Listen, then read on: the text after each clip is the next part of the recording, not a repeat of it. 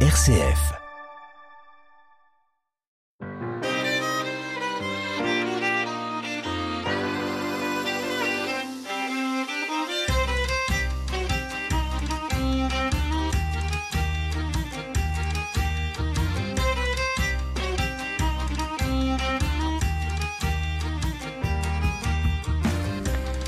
Les grandes œuvres de la littérature, les grands systèmes philosophiques et théologiques nous ont enseigné qu'il existe un ordre derrière le chaos des événements, une intelligence suprême. Mais que peut-on connaître de Dieu, de sa volonté, de ses projets? Sa transcendance n'est-elle pas inaccessible au-delà de notre intelligence humaine?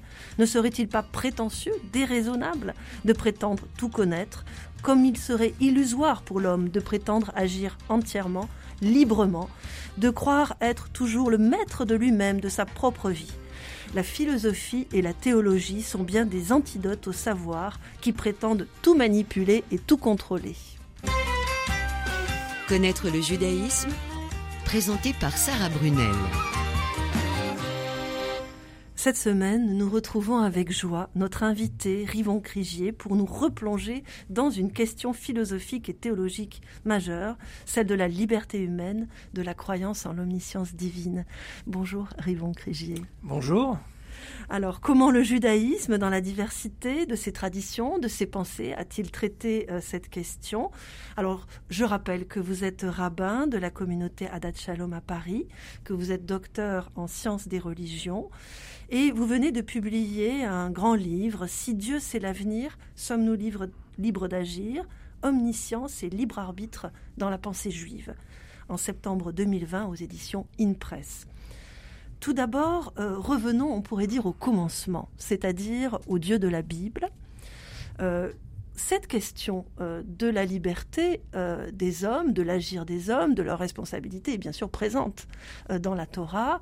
en quels termes cela a-t-il été posé et comment le problème, on va dire, de la nature divine, de sa puissance, de sa préscience peut-il être articulé? Est-ce que ça existe déjà dans la Bible ou est-ce que c'est plus tardif?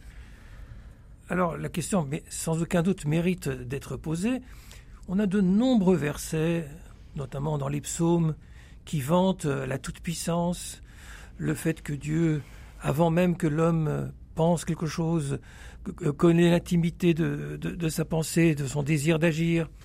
Euh, cela fait partie de la vision globale de la Bible de Dieu comme, créateur. Et dès lors, euh, l'affirmation générale c'est que Dieu euh, exerce une providence, c'est-à-dire euh, une surveillance et, intervient dans le monde en connaissant très bien ce qui s'y produit. Il annonce notamment des oracles. On se souvient que Abraham, dans la Genèse, apprend par Dieu que sa descendance va être réduite à l'esclavage durant 400 ans. Mais ce même oracle pose justement problème parce que il dit que la nation qui aura opprimé les Hébreux sera jugée. Alors, si on est a 400 ans, euh, ou bien même davantage, euh, bien avant que, que cette, cet exil se produise, comment peut-on imaginer que Dieu, non seulement a déjà entrevu ces choses-là, mais qu'il les a déjà jugées comme si les personnages en question seraient contraints d'accomplir le programme qui aura été prépensé par, par Dieu. Et c'est là qu'on voit, c'est peut-être le premier exemple dans la Bible, toute la tension qu'il y a entre cette idée de, la toute-puissance de la connaissance de, Dieu, nécessaire pour que la prophétie soit efficace, mais qui du coup euh, réduit, voire annule euh, le, libre arbitre des hommes. Et les théologiens vont essayer, bien sûr, de, lever cette contradiction. Alors, cette euh, idée euh, du libre arbitre, de la capacité de, choisir, de s'autodéterminer, on va dire, euh, qui est la première peut-être expérience de, l'homme, est-ce qu'elle ne serait pas une préfiguration d'une liberté peut-être plus exigeante que nous proposerait la, Bible, c'est-à-dire une liberté dans le cadre de la loi, finalement aussi, de, dans la prise de conscience de la loi, qui, est autre chose que le simple libre arbitre c'est clair que à partir du moment où on accorde à l'homme la capacité d'être responsable, c'est-à-dire d'obéir ou ne pas désobéir. On a ici un premier rapport à la loi qui est intéressant, parce que ça veut dire que même quand Dieu exprime sa toute-puissance et qu'il se présente comme le super législateur, en réalité, il ne se substitue pas à l'homme. Le fait même de donner des ordres, venant, même venant de Dieu, c'est en somme un aveu d'impuissance, puisque ça délègue la capacité d'y répondre favorablement ou non. Donc ça, c'est déjà un premier élément de la liberté. Mais on va voir dans un second temps, mais déjà dans la Bible, qu'il y a des situations où les hommes vont protester et vont estimer que, que la loi n'est pas tout à fait adaptée à la situation. On a un bon exemple dans le livre des Nombres où les filles d'un certain personnage qui est appelé Sélophrate viennent et disent il y, a, un souci, notre père est décédé, or le droit d'héritage à la terre est réservé uniquement aux hommes, on n'aura rien du tout, c'est pas juste. Et Moïse, je, le dis ça dans mes termes évidemment, il dit ah bien vu, euh, effectivement ce problème n'avait pas été envisagé. Je, reviens vers vous, je consulte et je reviens vers vous. Il va vers Dieu et finalement il revient avec une solution et trouve qu'il y a une possibilité pour les filles de Sélophrade d'hériter. Et là on voit que le libre arbitre n'est pas simplement le fait d'obéir ou pas de désobéir, il engage quelque chose d'autre dans le partenariat humain, dans l'élaboration même de la loi, et c'est quelque chose qui va avoir des conséquences très importantes, on le devine, par la suite dans le développement de la loi juive et de la loi en général.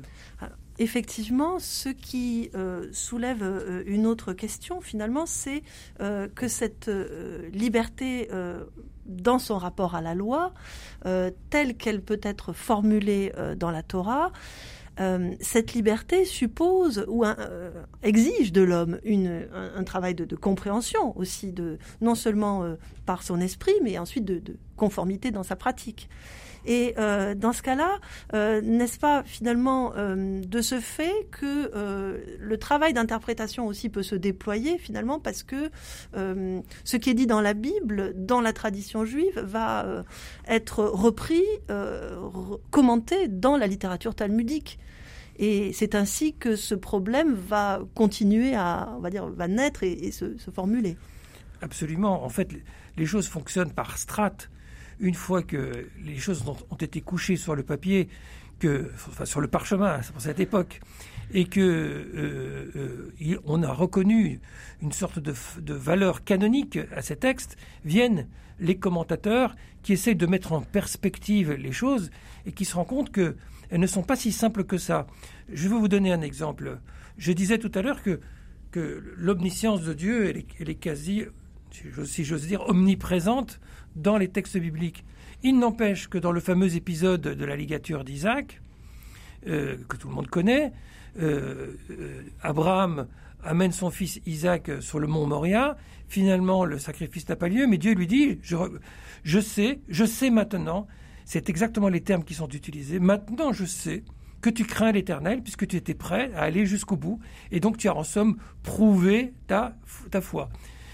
C'est un terme intéressant. Qu'est-ce que ça veut dire que, que Dieu déclare savoir maintenant Comme si il ignorait ce qu'était à l'avance la, décision d'Abraham. Alors on peut bien sûr dire c'est une façon de parler, qu'en réalité il savait très bien. Oui, mais euh, c'est pas ce que le texte dit. Et dès lors, il y a ici une porte qui s'entr'ouvre pour dire bah, l'omniscience de Dieu, euh, bah, c'est peut-être pas aussi omniscient que cela.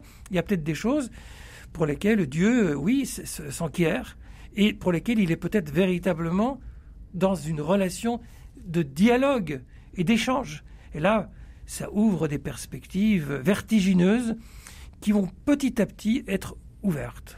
Et alors, ce, terme que, ce, verset que vous venez de citer, euh, ce savoir, enfin, ce terme de savoir euh, en, hébreu, c'est un, c'est le même terme qu'on va employer pour un, homme qui sait. Enfin, c'est un terme tout à fait courant. Oui, oui, c'est, c'est, un terme qui a une signification très large dans, dans, dans la Bible. Yodéa, c'est, c'est la connaissance, mais euh, la connaissance, ça peut être aussi l'adhésion, ça peut être aussi la reconnaissance. Et dans, le, langage talmudique, tout ça va prendre d'autres formules, d'autres formes. Et par exemple, dans le Talmud, pour revenir sur cette question, on va dire que tout est aux mains de Dieu. Là, on va, se tenir plutôt du côté du, pouvoir, mais aux mains de Dieu, ça veut dire aussi dans sa connaissance. Et pourtant, la crainte de Dieu n'est pas aux mains de Dieu.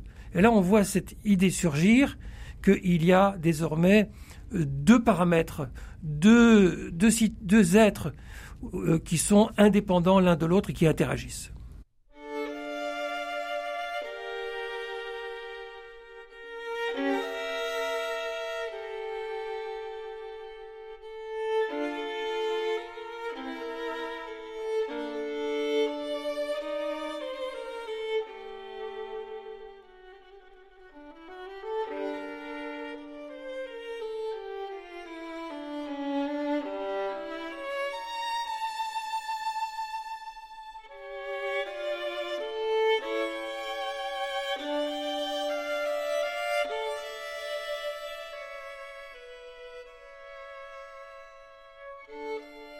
Connaître le judaïsme, RCF.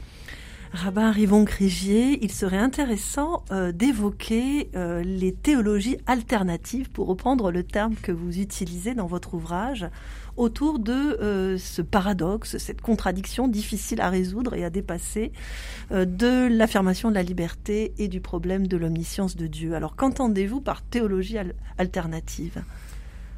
Il se passe euh, quelque chose au tournant du 19e et 20e siècle de tout à fait essentiel. On sort d'une longue histoire de la théologie où on a défendu bec et ongle l'idée d'un Dieu tout-puissant, un Dieu absolument parfait, achevé, et on a continué à buter sur cette contradiction de, de l'omniscience et du libre arbitre. Et là, dans un contexte intellectuel nouveau, on se dit que finalement, euh, être dans la perfection absolue, c'est peut-être pas si parfait que cela. Parce que cela empêche tout dynamisme, cela empêche tout mouvement, cela empêche toute interaction. Et on voit dans un des courants de la tradition juive qui surgit au Moyen Âge, qui a des racines plus antique, mais qui, surgit au Moyen Âge, qui est la Kabbale, on voit se mettre en place un système de pensée dans lequel Dieu ne cesse d'interagir avec les hommes. Ce n'est plus un, Dieu simplement qui agit et que les hommes, dont les hommes captent l'influx, mais ce sont situation dans lesquelles euh, les hommes produisent des actes qui influencent à leur tour Dieu. Et, ça, c'est un, grand bouleversement qui se passe à l'intérieur de la tradition juive et qui va aussi se traduire chez les philosophes, indépendamment de la Kabbale, avec cette idée d'un Dieu en puissance, d'un Dieu qui euh, évolue, et plus simplement d'un Dieu euh, statique. Là, c'est quelque chose de véritablement vertigineux qui s'ouvre et qui va ouvrir le champ de théologie alternative. Alors vous parlez euh, d'interaction. Euh, comment euh, comprendre cette interaction? Comment peut-on la, en faire l'expérience si tel est le cas? Est-ce que vous pouvez donner un exemple pour illustrer cela? Mais l'interaction, ça, ça, peut vouloir signifier que Dieu va éminemment prendre en compte les décisions humaines, il va en prendre connaissance et va euh, élaborer avec l'homme le devenir du monde. Et si c'est le cas, ça veut dire que l'ordre du monde dont il est question n'est pas lui-même déjà considéré comme parfait, comme on le voit par exemple chez Leibniz, qui dit que Dieu a créé le, meilleur des mondes possibles. Hein. S'il y a ce travail d'élaboration, c'est qu'il y, a de quoi faire. Et ça veut dire que les choses ne sont pas achevées. Et ça veut dire que Dieu lui-même est ouvrier dans cette situation pour élaborer un monde meilleur. Et le, sous-entendu très, très vertigineux qu'il y a derrière tout ça, c'est que pour qu'il y ait une véritable interaction, il faut admettre cette chose qui était impensable pour les penseurs d'antan, c'est que Dieu lui-même se transforme. Il est lui-même en devenir. Et du coup, ça ouvre aussi une réponse à une question lancinante. Pourquoi il y a tant d'injustice dans le monde? C'est bien La réponse est que ben, Dieu n'a pas tous les pouvoirs. Tous ces pouvoirs ne sont pas actualisés. L'ordre du monde n'est pas le plus parfait. C'était une erreur de le penser. Vous voyez jusqu'où a conduit, euh, jusqu'où conduisent les implications de cette pensée de l'interaction. Alors c'est une remise en question ou une ouverture euh, qui est radicale, puisque euh, si, on enfin, si on explique qu'il y a une, une, évolution, qu'il y a une transformation, un dynamisme interne, ça implique quelque chose comme une perfectibilité, on pourrait dire, et donc ça signifie qu'il n'y a plus de perfection. Enfin, ou alors est-ce que il y a un penseur très audacieux euh, au XXe siècle, Abraham Isaac Cook, une des grandes figures rabbiniques, qui, par un jeu très subtil, nous dit en somme ceci réfléchissons à ce que c'est que la perfection. Est-ce que la perfection, ce est vraiment la perfection? Si elle ne comporte pas en elle la perfectibilité. Oui, on est aussi dans une situation de paradoxe. Pour que quelque chose soit parfait, il faut aussi qu'il puisse s'accommoder de ce qui est autre que lui. Et ça suppose un dépassement de soi. Même pour Dieu, s'il y a relation avec quelque chose d'autre que lui, euh, il y aurait quelque chose de morne et finalement d'inerte s'il il se contentait d'être lui-même le fait d'avoir créé l'autre l'implique dans la relation et implique aussi une construction dans laquelle il s'engage lui-même dans sa propre perfection. Et c'est là, je veux dire, le caractère le plus audacieux de toute cette pensée, c'est que Dieu est en devenir. Pour la Kabbale, ça commence par le fait que la création du monde a commencé par ce qu'on appelle le tzimtzum, la contraction de Dieu. Dieu a fait un évidement il a, il a laissé une place vide de lui-même. Et pour la réinvestir, il l'a réinvesti progressivement en tenant compte de l'homme, en tenant compte de l'altérité. Et ça, ça l'implique dans un processus de devenir. Il s'inscrit dans la flèche du temps. Vous voyez que ça, ça révolutionne complètement le monde de pensée médiéval. Alors c'est absolument étonnant parce que ce qu'on découvre dans euh, cette euh, tradition de, la Kabbale, qui est quand même déjà assez ancienne pour nous, euh, on peut dire que des théologiens au XXe siècle ont pu, je pense à la théologie du process par exemple aux États-Unis, renouer avec ça, avec cette idée d'un dynamisme. Et je, je, vous pose la question, Rivon Crigier, est-ce que finalement ça suppose pas qu'on ait choisi aussi un autre modèle de compréhension du, monde ou du réel qui n'est pas celui peut-être euh, de, penser le monde en tant que totalité physique, mais plutôt euh, du point de vue de la vie, du point de vue de, de, ce dynamisme vital aussi. De... Mais euh, vous avez complètement raison, on a changé de modèle, on n'est plus dans la pensée hegelienne, d'une sorte d'histoire de, l'esprit. Non, ce sont des histoires de relations. Tout est dans la question de l'altérité, on voit aussi comment un penseur comme Lévinas, qui surgit au XXe siècle, place la transcendance exactement à ce niveau-là, dans la rencontre de l'altérité, de ce qui échappe au système, ce qui échappe à ce qui est classifiable est fini. Et finalement, l'aventure du monde est intéressante et palpitante précisément parce qu'elle n'est pas totalement préfigurée, parce qu'il y a quelque chose qui se joue à chaque instant dans la relation des êtres. Si Dieu avait tout préfiguré, encore une fois, il pourrait en somme s'absenter. Il pourrait laisser les algorithmes gérer la situation et aller voir ailleurs. Non, il est présent. Et cette présence au présent, c'est précisément, elle est, rendue possible parce qu'il y a une liberté. Sinon, elle serait parfaitement inutile.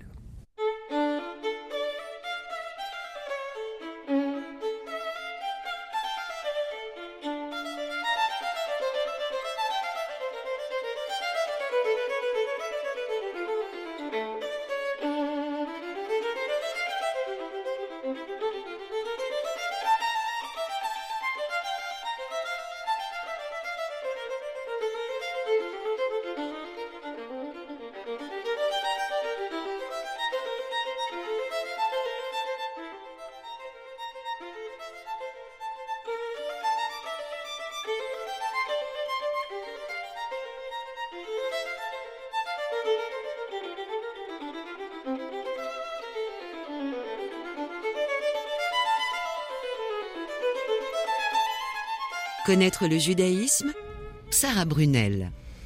Rivon Crigier, nous évoquons avec vous cette question paradoxale de l'omniscience euh, de Dieu et du libre arbitre. Euh, pour terminer cette euh, conversation, je voudrais revenir sur l'aspect problématique de votre réflexion, sur cette mise en question, comme nous venons de l'évoquer, de, la préscience absolue de, de Dieu. Je pense à la réflexion de Hans Jonas dans euh, le concept de Dieu après Auschwitz, euh, comment penser euh, après la catastrophe, après la Shoah, le Dieu ne peut Dieu ne peut plus être pensé comme comme tout puissant et comme omniscient. Oui, c'est un des passages les plus fascinants et qui a peut-être le plus remué la pensée moderne sur ces questions. Dans ce, dans cet ouvrage, Hans Jonas se dit qu'après la Shoah, il n'est plus admissible de concevoir l'idée d'un Dieu tout-puissant. Et il imagine une sorte de mythe. En fait, il se réfère au langage de la Kabbale pour dire que d'entrée de jeu, lors de la création du monde, Dieu a largement renoncé à son pouvoir, qu'il y a une déperdition de son pouvoir, alors qu'il n'est pas absolu pour les Juifs parce que l'épisode de la sortie d'Égypte, par exemple, révèle la toute-puissance de Dieu, mais c'est un épisode, c'est une parenthèse de l'histoire. La règle générale, c'est la dépuissance ou le renoncement à la puissance de Dieu. Pour utiliser un langage chrétien que, Jonas n'utilise qu'à moitié, mais c'est une sorte de kénose en réalité. C'est une sorte de renoncement divin à sa toute-puissance. Mais une kénose juive, c'est-à-dire c'est le Père, c'est Dieu le Père qui lui-même renonce à, sa pleine puissance et à tous ses pouvoirs, parce que c'est la condition nécessaire pour qu'en face de lui naisse un être qui participe en pleine liberté à l'élaboration de son être. Il est aussi le produit de ses choix, de sa volonté et de son action. Et le prix est exorbitant. Le prix de la liberté, le, le prix qui consiste à dégager le terrain, en somme, et laisser place à la folie humaine, aussi à ce qu'il y a de meilleur, mais aussi à la folie, va impliquer euh, euh, le tribut que l'on connaît. Mais c'est le seul modèle concevable qui place toute la charge sur la responsabilité. Et Hans Jonas a écrit un ouvrage qui s'appelle Le principe responsabilité, pour lequel, là aussi, il dit c'est l'élément clé de la modernité. Et c'est aussi finalement la leçon que nous impose l'histoire. Euh, aujourd'hui, euh, le terme de liberté euh, ou de libre arbitre est peut-être galvaudé. L'homme est, est, pensé de manière assez contradictoire, c'est-à-dire l'homme se pense comme un individu qui s'autodétermine, qui lui-même peut être déterminé à agir sous l'effet de causes naturelles, par exemple génétiques ou je ne sais lesquelles, et aussi sociales. Et on voit ainsi se développer une idéologie déterministe, finalement assez vague dans un monde humain trop humain, on pourrait dire, qui est combinée à une revendication illusoire, peut-être, de euh, du libre arbitre, de la souveraineté de l'individu, de ses choix, de son consentement. Alors, est-ce que ça ne signifie pas qu'il y a, euh, est-ce que ça signifierait qu'il y a un vide finalement un vide théologique là, quelque chose que nous ne pensons plus, euh, comme si Dieu est ailleurs, était ailleurs, ou comme si on s'était euh, finalement résolu un certain fatalisme. Enfin, qu'en pensez-vous? Comment vous diagnostiquez, vous analysez cette situation contemporaine? En tout cas, du point de vue de, la pensée juive, ce, cet évidement n'est en aucune façon un abandon. C'est au contraire un appel. C'est au contraire le geste éthique par excellence pour qu'il y ait rencontre, il faut faire place à l'autre. Pour entrer en dialogue avec l'autre, il faut d'abord se taire, il faut d'abord être capable de l'écouter, il faut être capable de l'entendre et pas plaquer sur lui notre discours.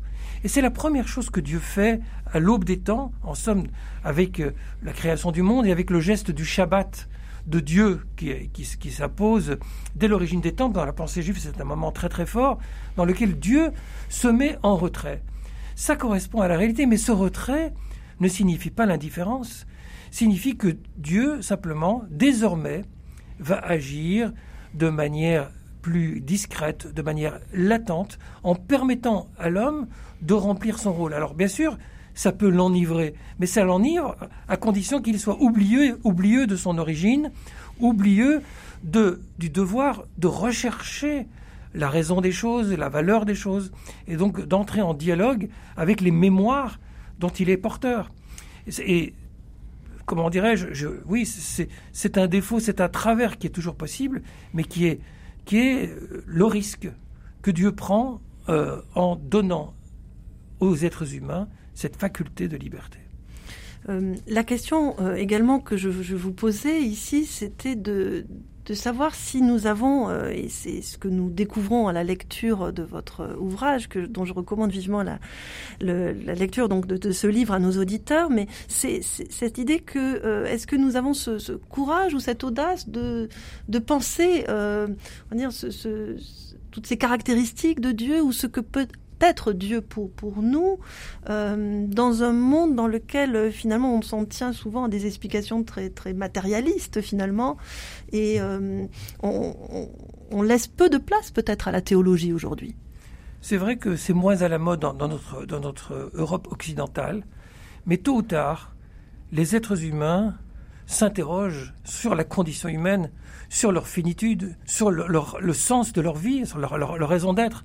Et c'est là que, évidemment, c'est à ce moment-là que s'éveille la maturité, les, grandes questions qui, euh, qui hantent la conscience. Alors parfois, ce sont des questions qui restent stériles, mais quand on interroge les grandes traditions, toutes avec leur richesse, on découvre des réponses inouïes, des choses qui parlent au cœur des hommes, des choses qui éveillent ce qu'il y a de meilleur dans l'homme. Et c'est là toute la force, justement, de cette ivresse au départ de la liberté qui conduit à une inquiétude et de cette inquiétude naît la curiosité, la, volonté de s'émerveiller, le désir de, laisser place au merveilleux, et alors on s'ouvre à des dimensions insoupçonnées. Alors cette euh, passion que vous avez euh, pour la théologie euh, nous permet de repenser dans la tradition juive le rapport entre foi et raison. en quelques mots, pour vous, comment personnellement, euh, Rivon Crigier, ce, ce, problème est formulé et pensé Merci de poser cette question en fin d'émission, parce que je pense que par-delà la question spécifique de l'omniscience et du libre arbitre, ce que cette enquête traite fondamentalement, c'est le rapport entre la religion, notre foi et la raison. Est-ce que on peut croire tout et n'importe quoi? Est-ce que la religion peut se contenter de renvoyer au mystère Eh bien, la réponse que je tente d'élaborer dans le texte, c'est qu'en général, pour la tradition juive, on considère que pour qu'il y ait croyance, il faut qu'il y ait crédibilité. La crédibilité, c'est pas la crédulité. Il y a une distinction fondamentale. Et donc, il faut pouvoir articuler sa foi avec la raison. Il faut que la foi soit inscrite dans la logique. Peut-être qu'elle la dépasse, mais non pas qu'elle la violente. Merci Rivon Crigier de cette très belle explication. Je rappelle le titre de votre ouvrage, Si Dieu c'est l'avenir, sommes-nous libres d'agir? Sous-titre Omniscience et libre arbitre dans la pensée juive. Ce livre est absolument incontournable sur cette question-là. Euh, je le recommande très vivement à nos lecteurs. Merci Rabbin Rivon Crigier et merci à Pierre Samonos à la technique. Merci à vous.